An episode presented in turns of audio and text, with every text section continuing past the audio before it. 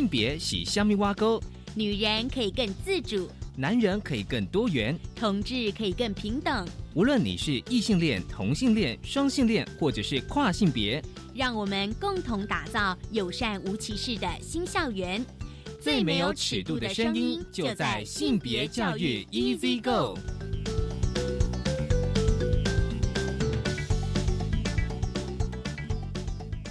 Hello，大家午安，欢迎收听教育电台性别平等一次课，我是文龙，不知道这礼拜大家过得好吗？今天的节目内容哦，今天的性别大八卦，想跟大家来聊聊性别与玩具。其实过去我们有谈过这议题哦，就是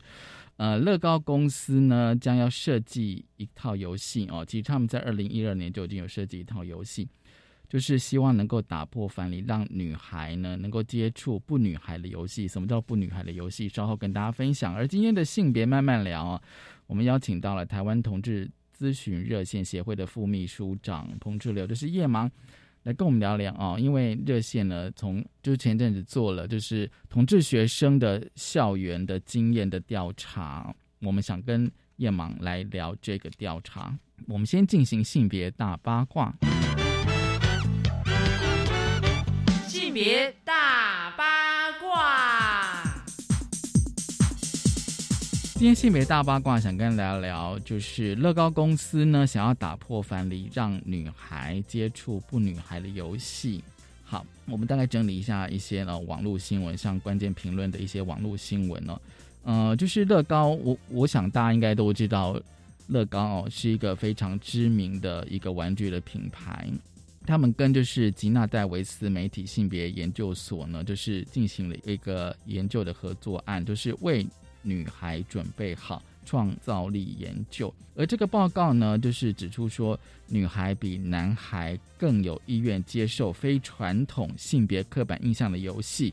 但是呢，大人的成人哦，还没有准备好让女孩接触更多不女孩的游戏。其实，我觉得有时候那个统计的数字哦，我觉得可以跟大家来分享哦。就是说，这个研究呢有一些重要的发现，就是说家长哦就认为说哦，跟女儿相比的话，他们常鼓励儿子哦从事这个创意的游戏，而且呢，男孩比女孩更喜欢符合传统性别角色的创意游戏，而且在家长的想象当中呢，需要创造力的职业通常是以男性为主，而在孩子的想象当中呢。呃，更多比例的女孩比男孩更能够想象，就是说男女两性都能从事广泛的职业哦。其实这个呃创造力研究哦是在英国、美国、中国、日本、捷克、波兰还有俄罗斯进行的。其实他们这个问卷哦，总共才访问了将近七千位的家长，这个母体其实算蛮大了，七千位家长，也就是说跟他们六到十四岁的小孩。那这个研究呢，他就是说，小女孩虽然在很小的时候呢，就已经准备好要准备打破性别藩篱的游戏哦，就是说可以接受这个比较不那么女孩子的游戏，但是呢，却常受不到家长或社会的鼓励。其实过去我们也有在谈，就是说，当有小女孩或是女生，她可能对比较非传统的性别角色或者性别游戏是有兴趣的时候，我觉得更大的支持是来自家长跟社会。而报告中也指出说呢，这个女孩呢常常被鼓励进行这个感知类、艺术类跟表演类的游戏，而男孩呢比较常被鼓励去从事科学、科技等相关的活动。其实大家如果看到这新闻的话，大概会有点想象啊，就是说，其实即便到二零二一年的今天，我们对于性别与玩具这样想象，其实还是停留在二十世纪哦。那乐高呢，他们当然就是说哦，就是说创意游戏其实对孩子是可以建立信心，而且创造力跟沟通能力都非常有益处。所以有时候我会觉得说，我们是不是应该哦去突破一下，就是说啊。如果说我们还是停留说，呃，这个游戏只能够属于某个性别的这种老旧刻板印象当中，是不是会限制这个女性的发展呢？而且呢，这个报告中也指出说，有百分之七十一接受调查的男孩担心啊，就是说，如果他们玩了所谓的女孩的玩具会被嘲笑。而事实上呢，这个家长啊，就是爸妈，他们其实也很担心这一点。但是呢，相较于这个。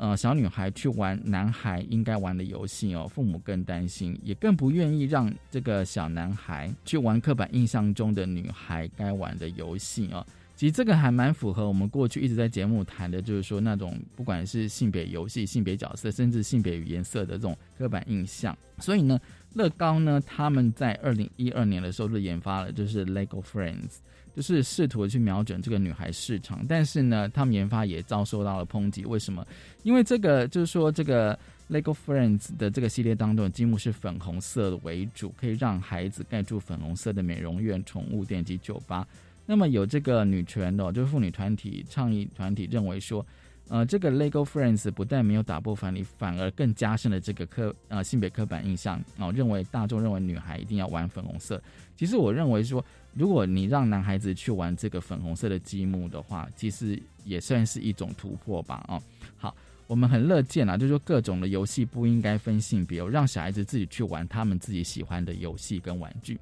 这是今天跟大家分享的性别大八卦，稍后回来性别慢慢聊。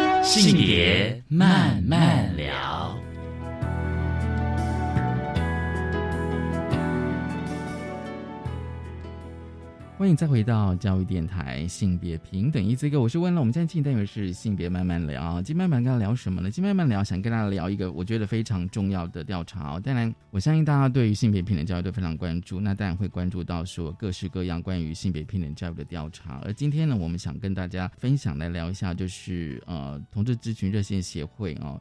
呃在二零一九到二零二零哦，他们就是调查二零二零年的呃同志学生的校园经验调查。我觉得那个从同志学生的校园经验可以看出，这个校园的环境、教学资源还有空间，是不是对于不同性别性倾向跟性别特质哦气质的学生是不是友善？很高兴我们邀请到了台湾同志咨询热线协会的副秘书长彭志流哦，我们都叫他夜盲，夜盲你好。嗨，听众朋友，大家好，我是同志咨询热线的叶芒。好，我们今天很高兴请呃副秘书长叶芒来跟我们聊哦，就是热线的同志学生的校园经验调查啊。我觉得这个调查其实还蛮细致的，而且我觉得呈现的非常多。我觉得至少是这几年哦，因为我觉得现在谈性平议题啊，五跟五年前、十年前谈的内涵，我觉得是有些差别。我想先请叶芒来跟我们讲一下，说当初热线为什么要想做这个调查呢？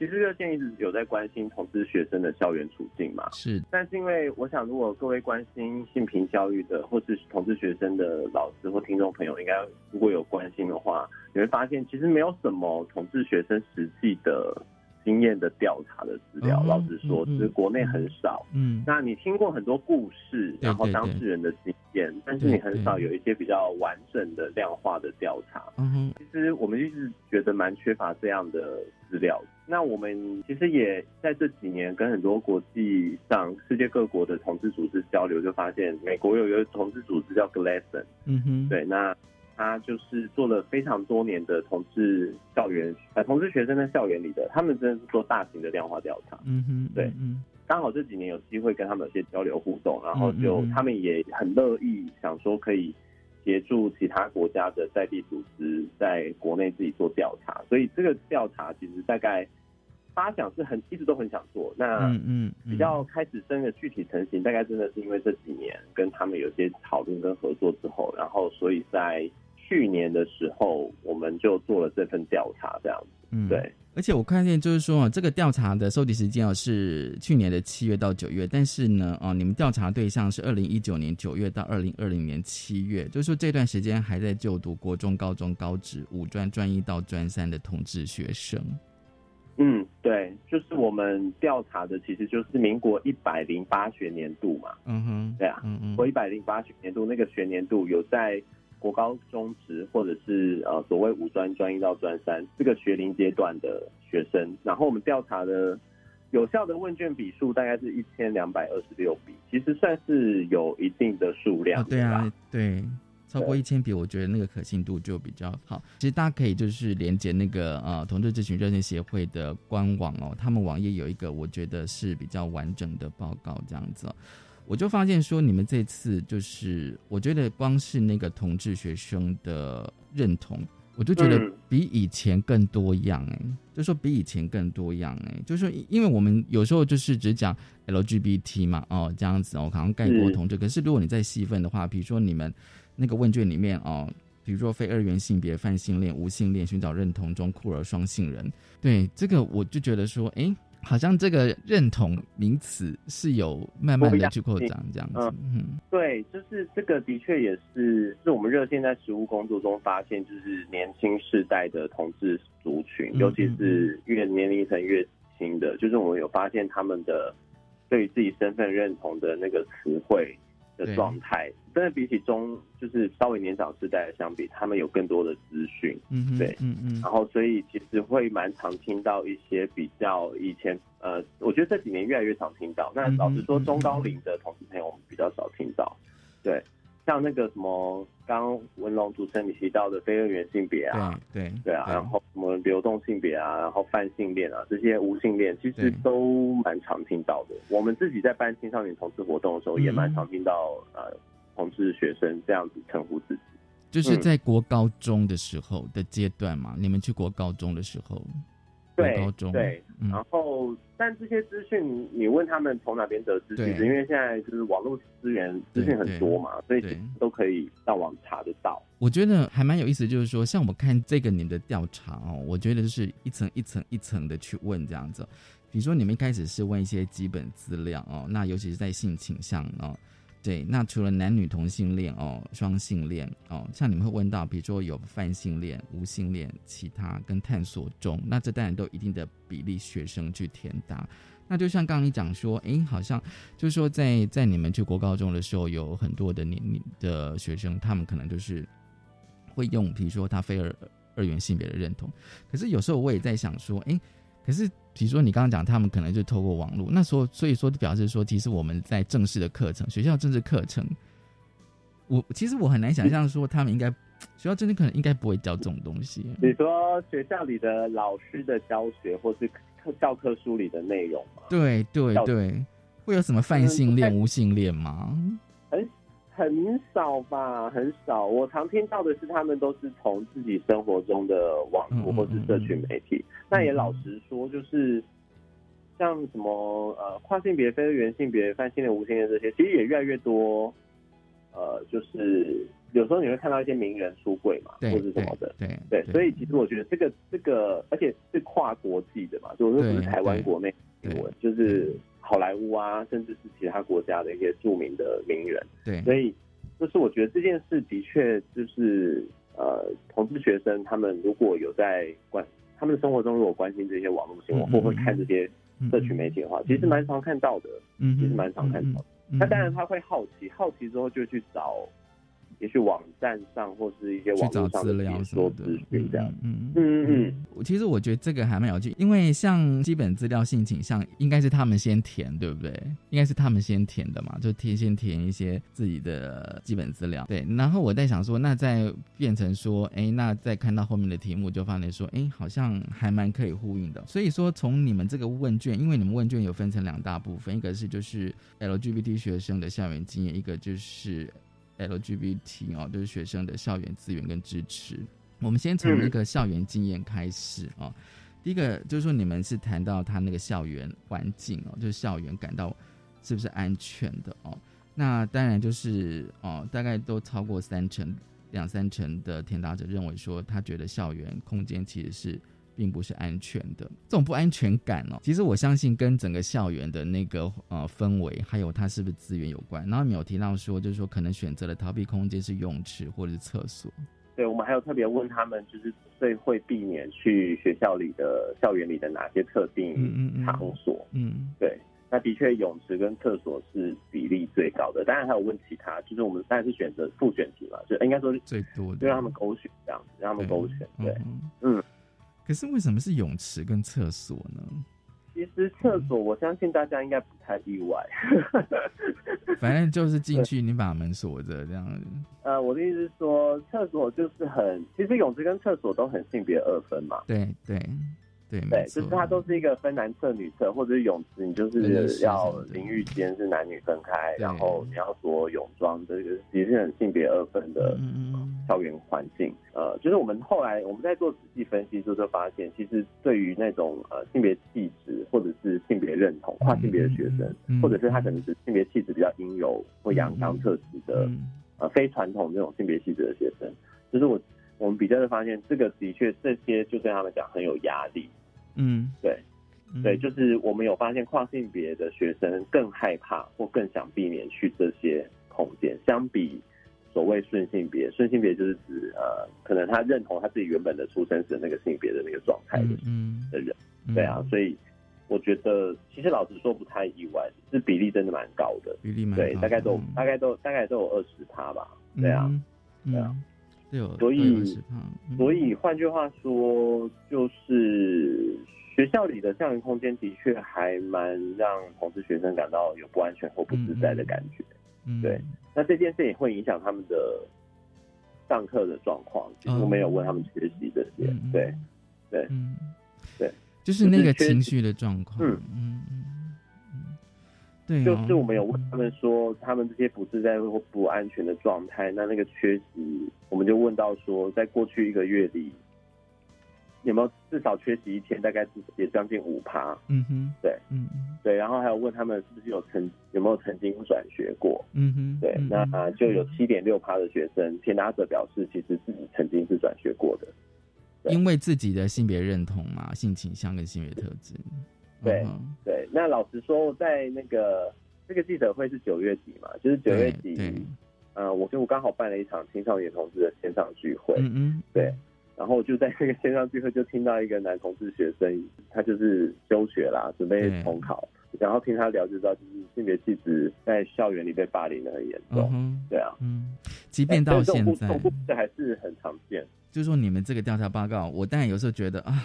都已经二零二一年，你要完全没有的话，那真的要做长远努力。但是我们都希望说，这个比例是不是可以再降低？就是我们希望比例至少跟三年、五年甚至十年前稍微降低。可是我觉得有时候看那个数字，有时候觉得，嗯，这是现在台湾的状况吗？你知道吗？对，接触到恐龙言论，但我相信哦，这个应该是常会觉得，就是说恐同言论好像一直持续的、不断的在发生哦。就是说，听到 “gay” 这个字是用来表达负面的意思哦。其实填答者。高达八十七点二趴的，他们都觉得困扰或者是不愉快，这样子。就是恐同言论在校园里的频率跟非常听见的状况，其实比例还是很高。嗯嗯，对，而且有一定有我那个调查没有问是不是学校教职员，嗯哼，就是问填答者是有没有从学校教职员口中听过。其实我记得六十八点五嘛，对，六十八点五趴的人是有听过的。这这其实是蛮高的耶。你说我们性平法已经十七年了，对，看到这个数字，我当然会觉得有点还蛮，就是想要知道那个原因到底是什么，你知道吗？唉，啊，我觉得 你叹了一口气，大大叹气。那应该是说，我觉得可能哦必须老实说，这个调查就是为了学生的经验嘛，对对对，所以我想，如果大家做比较。呃，知道做严谨研究的话，我们当然没办法乱乱去，呃，就是原因可能是另外一个大功，是需要费费心力去。如果要做做那做严谨的调查或研究的话，对对，那是我觉得，但是我的确觉得这样的现象，这样的校园里的这个经验的现象，我觉得是蛮值得老师们大家可以一起来关心的。对，就是学生们在学校园里的确蛮常听到恐同，或者是对于性别气质很不友善的言论。对，那这些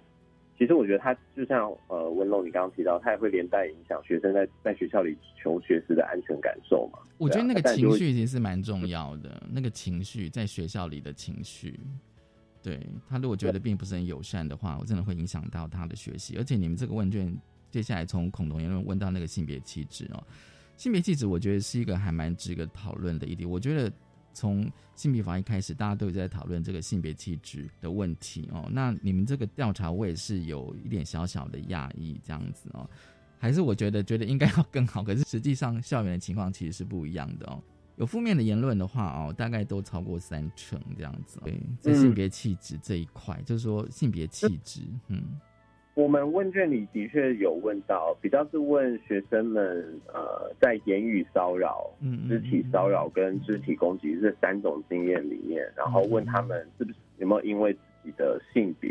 嗯，然后或者是性倾向，或者是性别气质，嗯，而遭受刚刚讲这三种骚扰或攻击。就是当然你可以想象，就言语骚扰、言肢体骚扰跟肢体攻击相比，一定是言语骚扰比例最高嘛，最常见了。对，因为肢体骚扰跟肢体攻击就是严重性比较高嘛，对。对，理论上它比例应该要偏低一点才对，对，那的确是这样啊，就是言语骚扰是最最普遍的，但是呃，刚刚讲那个性别气质这三个，的确性别气质，田家者表示就是性别气质最容易比例最高，因为这个这个特质而被遭到刚刚讲这几种骚扰攻击，对，那举个例子来说，言语骚扰因为性别气质的就高达。五十三点二，其实过半。对啊，嗯，对，其实过半。换句话说，就是天大这里面有一半的同志学生曾经因为自己的性别气质表现，在那个学年有被骚扰过，呃，言语骚扰过。对，嗯。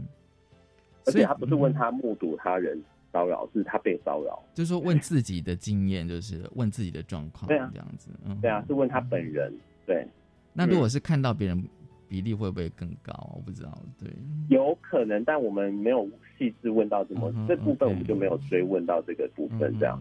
对对。因为我有时候想说，性别气质是不是很容易去呈现，让大家比如说同学或老师觉得说，哎，你这个人为什么好像明明是男生，为什么就是怪怪的这样？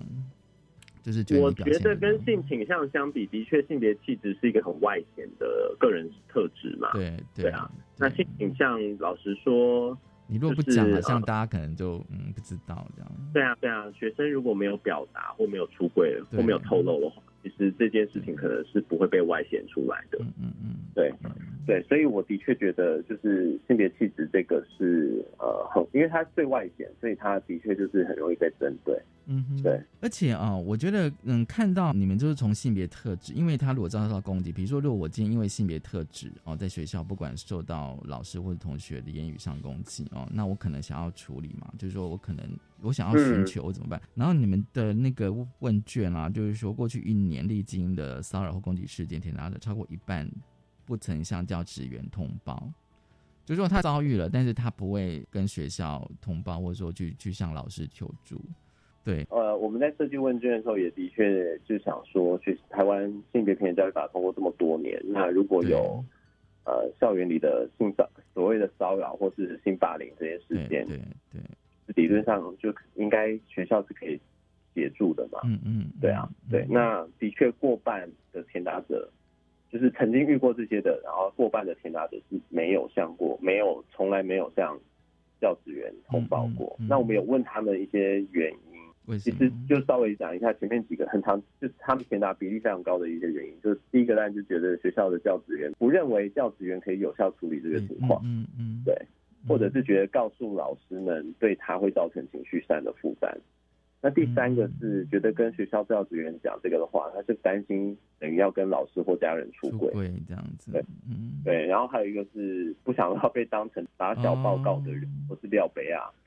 所以，那他这样不就自己去隐忍这种被骚扰或攻击的那种感觉？对啊，还是向热线求助？会不会上热线这样子？我们常听到很多第一线老师们都觉得，呃，投资团体可以多帮忙。但是我也说，热线就是我们老实说，不是一个非常大型的机构，所以。我们的组织的资源跟人力也是有限的嘛。学生每天生活的场域其实，在学校环境里。嗯哼，对，嗯，就是老实说，就是远水救不了近火啊。对啊，就是如果真的要协助，我觉得还是这个学校里的老师，或者说这个性平学校校内性平会的机制，能不能去协助这部分？我觉得这个比较是呃，我觉得可能大家我们可以再继续努力的地方。对。其实我就觉得你们你们这个问卷的每一个题目都是可以做一个议题，你知道吗？下个阶段我们就来谈，就是说不同性别认同者在校园经验上的差异啊。我们先休息一下，稍回来。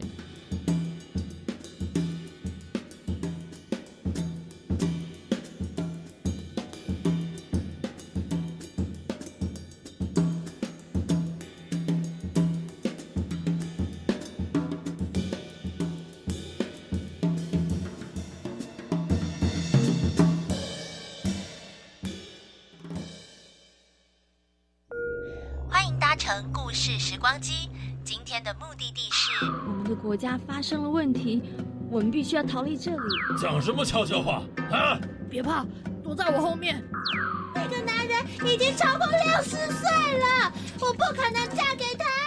教育电台 Channel Plus 主题策展《故事时光机》，带你透过故事关心世界上处于困境的孩子，关心儿童权益。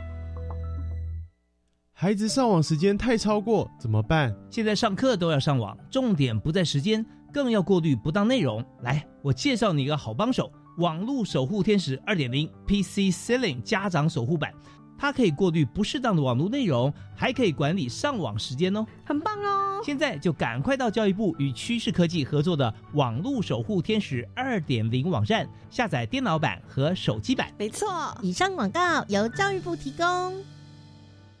呃，李长博报告，房东请注意，现在当公益出租人享有三大节税优惠哦。第一，每屋每月最高一万五千元的免税额度；第二，房屋税税率降为百分之一点二；第三，地价税税率只要千分之二。赶快加入公益出租人，一起用好房做好事，请上网搜寻公益出租人专区。以上广告由内政部及内政部营建署提供。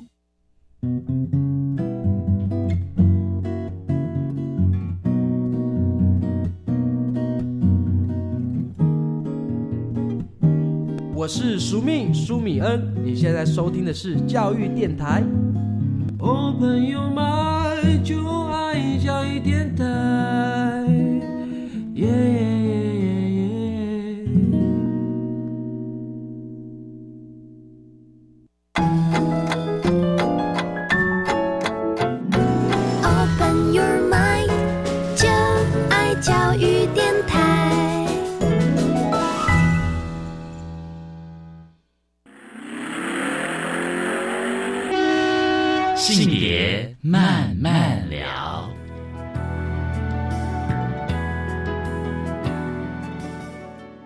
欢迎再回到教育电台性别平等一这个，我是问了。我们现在进行单元是性别慢慢聊啊。今天慢慢聊想跟大家分享的是一个同志校呃学生校园的经验调查。高兴我们邀请到了同志咨询热线协会的副秘书长同志刘叶芒哦，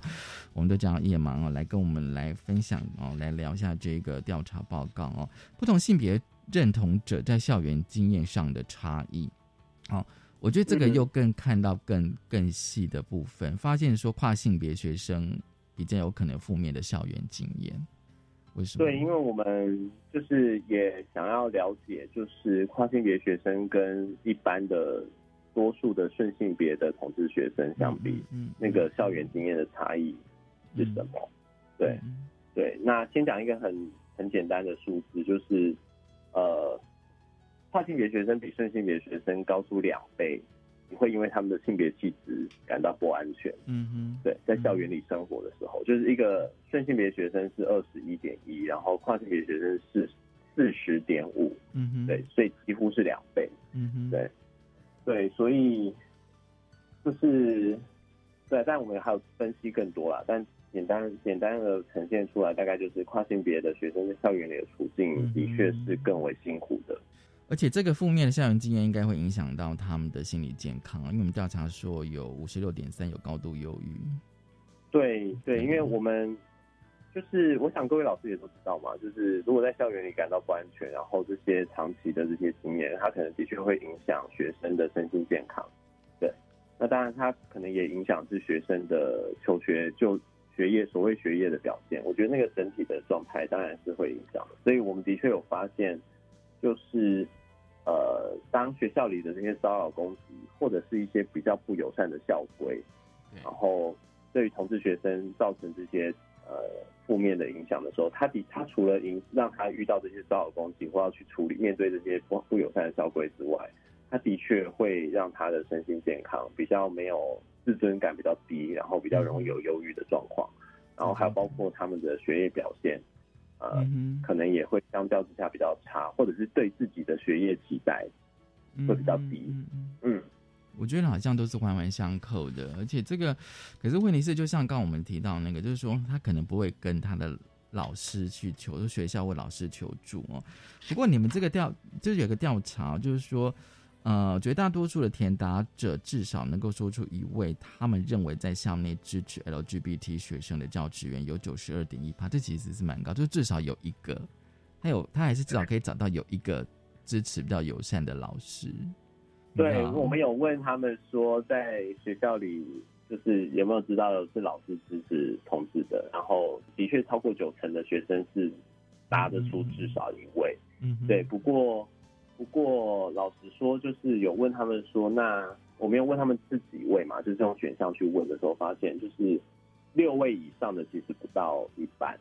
哦，六位以上不到一半这样子。对，所以换句话说，多数的学生他知道的。有学校里有支持的老师，大概就在就是一位、两位、五位这个范围，嗯嗯区间。对，其实多数是落在这个。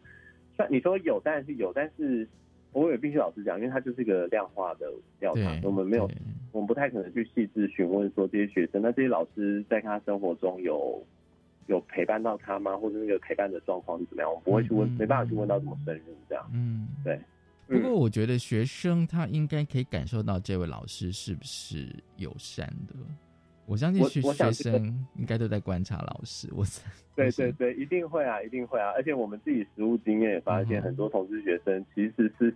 那个很多观察的方式啊，就是都会感受到老师到底对同志的态度如何。嗯，对对，这个因为因为有时候我会就是说，就是每个问题你去，就是你们问卷的每个问题去搭配着看哦。其实我觉得可以把那个问题更浮现出来哦。那接下来我们想要谈课程，因为我觉得校园里面的课程的确是是是蛮重要的哦。刚才看到这个课程，我也是有点小小的惊讶，这样子哦，就是没有任何跟同志有关的异地课程有三十点九趴哦，然后被教导过负面资讯是二十六点九趴，然后学校没有任何性教育是九点三趴。然后没有纳入正向的同志主题的性教育是三十四点九趴，然后就是有接触到同志的性教育哦，多元呃性别身份的正向咨询是四十五趴，对，就是这些数字，就是说可以跟我们讲一下要呈现的的内涵吗？我们其实就是想知道学生们他们在学校里。这些接受的教育教学，或是可能是老师课堂上的讲授，嗯嗯，他其实不只是在讲，就是呃所谓的教材里的文字，或者说所谓教材里的讯息，也包括老在课堂里的讲授，或者说他的透露出来的、表达出来的那些讲授的内容，嗯嗯，就是的确就是有三十点九趴的人是表示他没有在学校里听过，或是。被教过任何跟同志有关的讯息，嗯嗯，对，嗯，然后有呃二十六点九的人是表示他听过或被教导过负面讯息。那我猜有些的确可能，我自己在实物观察，的确很多同志觉得那个负面讯息是老师课堂上的讲授啦，所以他可能老师就忽然自己讲了，开始讲说哦，我跟最近那个，比如说几年前公投那个事件，他可能开始表达自己对我们自己的态度吧，嗯，那一阵子好像蛮多的。对，然后其实现在很容易讨论到，因为太多同志的时事新闻嘛，嗯嗯，这样，嗯，然后是社会事件或者说国际上的讯息，其实这么多，如果老师要谈，要要要要有心谈，其实很容易可以有很多机会，嗯，对，嗯，然后我们也问他们说，那被教导这些主题的，就是是在哪些课堂上被教这些主题？哪些课？我们有追，我我们有追问是哪些科目？嗯哼，那呃。比例最高的，你猜猜是哪一科？我觉得应该是社会或公民吧。对，就是社会科，没错，是社会，就是社会公民的。那是呃，我们是问那些有接触到正面讯息的学生，就是哪些科目的课堂上，比例前几高的大概就是社会、国语文，嗯嗯嗯，然后电体，嗯，电体，嗯哼，然后比例很低的大概什么？职高就是高职的技能科目，或者是科技与生活、国防，然后美术这些，这些比例都很低。对，嗯，那当然就可以想象，就是刚刚讲那个比例很高，可能也跟课纲有关嘛，就是公民社会，嗯，就是比较有融入一些新品议题嘛。嗯，对啊。但是有时候就是说，如果在课堂上接受负面的讯息，或者说呃没有纳入正向同志主题的性教育，就是说不管在哪一课，表示说。他就是没有同志教育啊，或者说没有正向的同志教育。我们自己在实物观察，就是当老师在课堂上呃讲授，然后提到一些比较表达负面的讯息跟态度的时候，其实台下的学生是听的，有听到的。那可能不是只对这个同志学生造成影响，还有包括我自己有听过一些同志学生的经验，就是反而是课后有些同学就会说：“哎呦，老师说你 gay，你是 gay，好恶心哦之类的。”哦，就变成这样这样。对，你就听得出来，就是其他多数一些一般学生同学们，其实也 catch 到，会感受得到这件事是可以被拿来，呃，就是可以拿来攻击的。我懂。对，所以某程度上就等于老师在示范了一个，就是这个东西可以不被接受，而你可以表达一些攻击性的言辞，而且是在公开场给学生的这个讯息跟意涵嘛。对啊。你这个例子等于是讲说哦，我觉得那个身教真的是蛮重要的，就是说老师本身的这一个教学的方式，对，那学生就去模仿他这样子做，这样子。对，而且我觉得其实年龄层越低的学生，他的模他不是刻意模仿嘛，他其实是感受到身边的大人在示范一些，哎，这个东西好像是 OK 的。嗯嗯，对，嗯对对，所以我觉得其实很多，我觉得老实说，像刚刚前面讲一些可能呃同志学生。遇到的一些骚扰攻击什么的，我自己也在想，这些东西其实可能也不是只是所谓这些未成年的孩子们彼此之间的事，因为校园也是老师，校园同时有很多大人，对对。啊，校园很多大人，很多教职员在校园里生活跟工作，那呃，教职员在这个校园场域里面表达出来的这些东西，其实他也透露给在同样这个空间里的未成年的学生们，嗯，对。对，所以我觉得这其实蛮环环相扣的。所以等于是说，整个校园的氛围，你就是说，我们最基本从课程开始哦，你如果提供的是比较正向的哦，不管是性平或者同志教育，我觉得不只是对同志学生吧，可能对非同志学生、异性恋学生，也至少是一个比较正向的教育吧。他知道要怎么样去认识什么是性别多元的概念，这样子。所以等于是说，那个支持性的校园政策哦，我发现好像嗯，其实比例算蛮低的。对 对，我们是问他们说，因为学校现在学校都有反霸凌嘛？对，反霸凌。对对，还有包括其实就是校园性平事件的那些啊协助的机制嘛。嗯嗯。对，那我们就问他们说，这些关于霸凌或骚扰攻击的政策，他知不知道？他就读的学校有没有这些政策或规定？嗯哼，那还有包括如果有，那这些政策有没有有没有在直接的含刮到，就是在这些政策里让学生意识到这个是可以包含对性品、性倾向、性别气质、性别认同的保护，这样。嗯嗯，对对。那你会发现，其实啊，大概三十八趴的填答者表示，就是他不知道学校里有没有任何这种政策。嗯，很高，三十八趴。其实换句话说，就是将近四成。嗯，对他其实不知道学校里有没有在推反霸凌，或是针对这些骚扰攻击有没有政策。对，如果那有问有了之后，再问说，那这些这些他们就读学校政策，这个政策里面有包括性倾向、性别气质的保护的比例，其实只有十点八趴。对，所以换句话说，这部分真的，我觉得它也呈现就是。可能就是性平法推动这么多年，那法的推动，我觉得可能实际上比较是，但到底每个基层的学校里面这件事的政策的落实，到底够不够具体，或是有没有让传达到让其实在里面生活的学生可以感受到？我觉得这可能是这个部分的数字，可以让我们去反思跟去想的。对。而且你，你就说你们更细问，就是说针对跨性别跟非二元性别学生的政策指引，就八点一，我想这应该会更少这样子。就对，就是有没有多问他们说，那学校有特别提到针对跨性别或者非二元性别的学生，有没有一些比较积极的政策或是指引？其实只有八点一趴。其实我不知道会不会说现在其实有一定比例老师，比如说我刚，你就说你们第一个啊，就是这个问卷最一开始的。问那个呃同志的一些定义，就是除了 LGBT 之外，还有这么多哦，比如说双性恋、泛性恋哦，然后双性人这些哦，非二元性别，我不知道会不会有些老师会觉得，嗯，其实我觉得他们会不会觉得太复杂了？有时候我也会这样想，你知道吗？对他们会觉得说，嗯，好不容易已经知道了，好。他知道有 LGBT，然后没想到现在要更多，然后他会不会觉得说，哎，这个为什么会一直？其实我觉得会不会有一些老师他真的会这样认为，所以他觉得这个议题实在是太难处理。我我觉得老师们也许不用这么有压力，要理解这么多不常听过会，或是学生的认同。而我自己抱持的心情是，其实因为不同时代。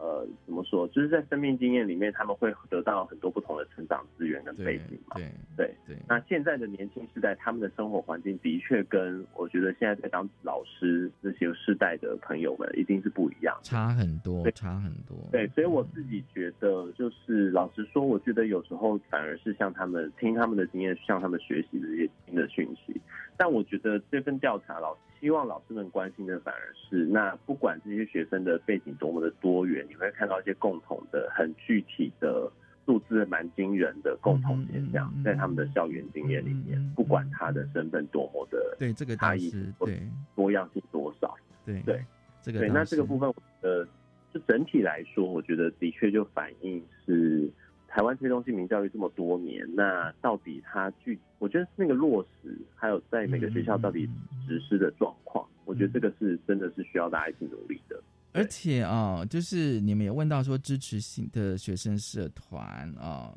那这个应该校内有 LGBT 学生社团、性别友善社团或其他讨论同志议题的学生社团八点一，据我所知，好像真的是很少。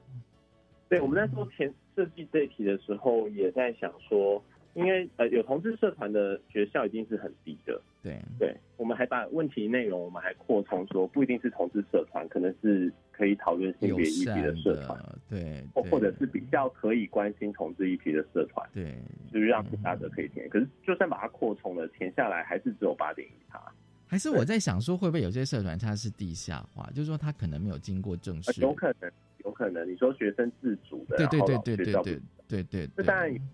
可是我觉得地下化就不会有呃学校的资源嘛。对对啊，对对啊对啊，反过来说，他就是学生自发，那他可能就也不一定可以持续性很久嘛。嗯，也是有可能，对，没错。对，哎，如果是学生自自主型的，有可能就是那一年的那几那一群学生们，他们在求学的那一段时间刚好可以这样组成。可是如果他们离开校园了，这个社团还能不能存续？就是很难说嘛，对，是没有错。对，那这个部分我觉得的确就是，呃，也是可以大家思考，就是是不是可以在政策上，我我自己觉得，呃，应该不是鼓励学校成立同志学生的社团，而是可以讨论性别议题的社团。嗯哼，对对，因为讨论就是很直接说是同志学生社团，我觉得也会让学生在校园里有出轨的压力。嗯哼，嗯，对。对，所以国外的经验，我觉得比较是讨论各种性别议题，但是其中包括同志，就是比较开放式，它可以讨论，就是这个议这个社团本身就是讨论性别议题、同志议题的社团。那参加生就以不限同志，对，支持性的啦，就是说比较性别友善这样子。嗯，对对对，那这样子，我觉得国外经验是这个这样的社团其实对。校内的氛围，还有同志学生的校生活环境，尤其是学校里的校园环境，其实是会有明显的，他们主观感受上的确会获得很多支持。嗯哼，对，这个的确是我们听到一些国外经验，就是蛮有有些国家有在推这种，就是对学生的社团我的政策这样。但我觉得他也避免同志学生加入之后，好像宛如要出轨了。嗯，或是被贴标签，就参加那个社团啊，就是好像。都是 gay 或者这样子之类的，这样。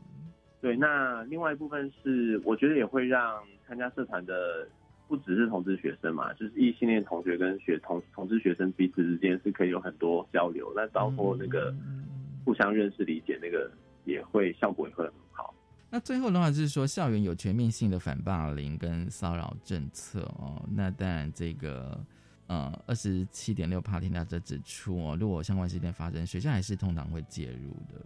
这个就是我们发现说，当这个学校它有反霸凌跟反这些骚扰攻击的政策，而且是包这个政策本身有特定、有很明确的指出，它包括了性倾向、性别认同这些嗯嗯嗯学生特质的时候，我们问有这样政策的填答者哦，他就学环境里，就是刚你提到，就是有四分之一以上他指出。那有事件发生的时候，的确学校教职员或者其他同学的确比较容易会进行介入。嗯，对，嗯，对。那这个跟相比之下，就是跟他不知道学校有没有这种政策相比，那个比例落差是蛮大的。嗯，对。好，我们先休息一下，稍回来。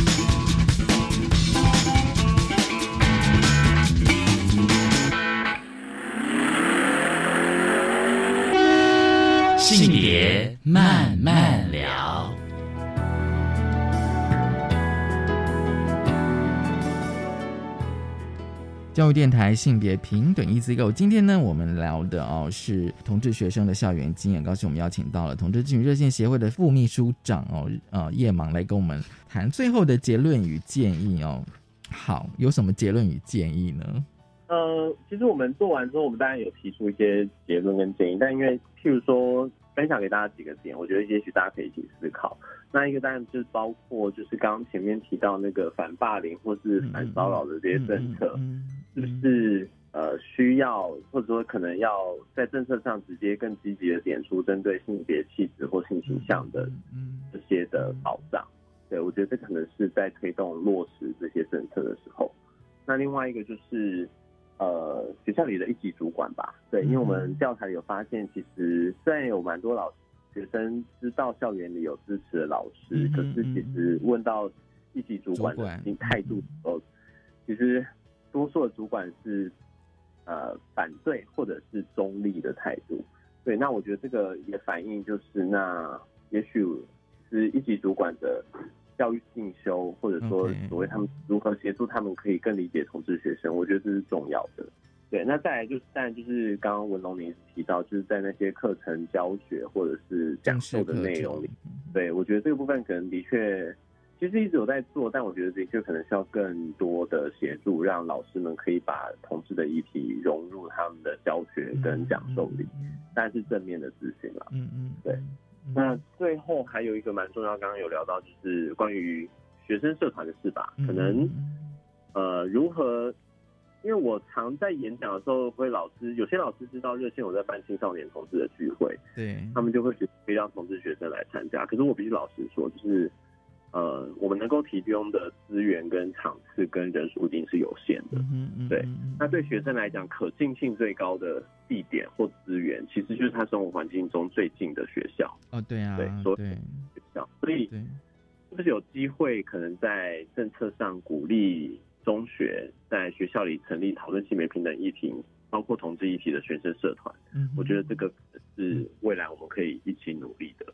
然后热线可能我们还没有讨论后续，但希望就是教育部如果觉得同志学生的这个校园经验是重要的政策的参考资讯，或者说重要的。规划上的可以做规划的考量的话，嗯，也许同志学生的校园间调查这个这样的调查，嗯嗯也许可以考虑定期，也许每几年做一次。我觉得那个对